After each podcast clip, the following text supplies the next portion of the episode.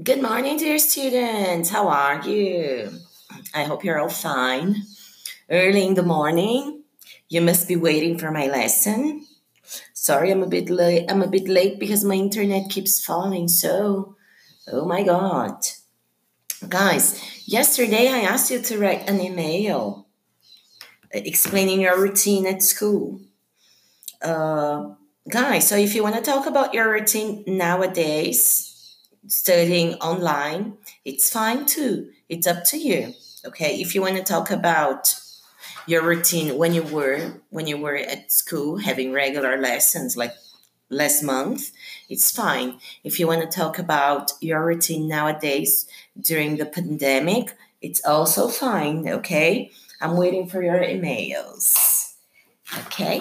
Guys, today um I'd like you to work on pages 28 and 29 of your student's book.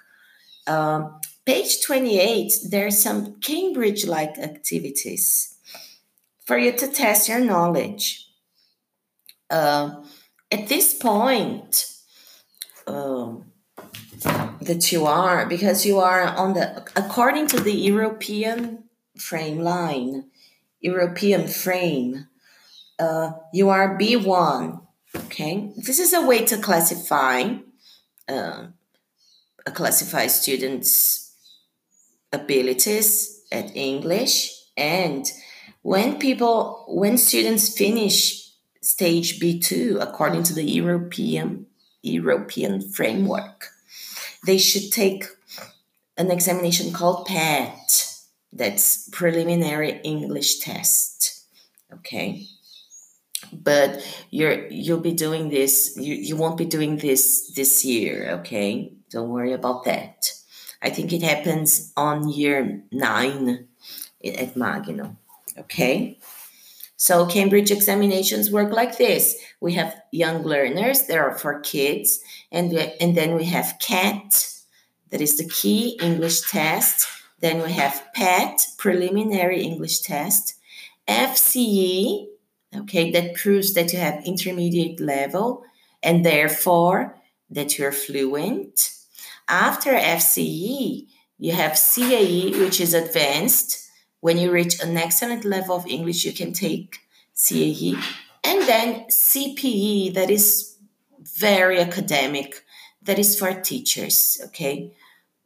Well if you're a student if you want to take cpe it's fine as well but uh, it's a really academic exam, okay? CPE.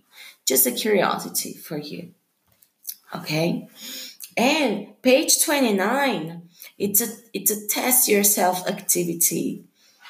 Uh, you'll be testing the basic grammar and vocabulary from units 1 and 2. So I'd like you to create a document and answer this and attach on your Google Classroom. Okay, I want to take a look at your progress. Okay, guys. But all the instructions will be very clear in today's activity. Okay? So I have your I hope you have an excellent day.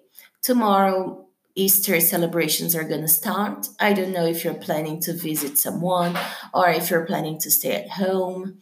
I wanted to see my mother, my sister, and my niece, but I'm not, I don't know if it's a good idea we still haven't decided if we're going to meet or not.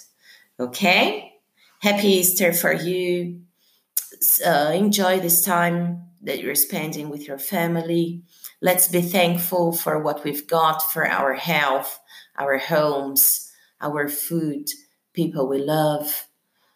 Let's uh, look at the bright side of things, celebrate this a holiday with our families, and we'll be together again very soon.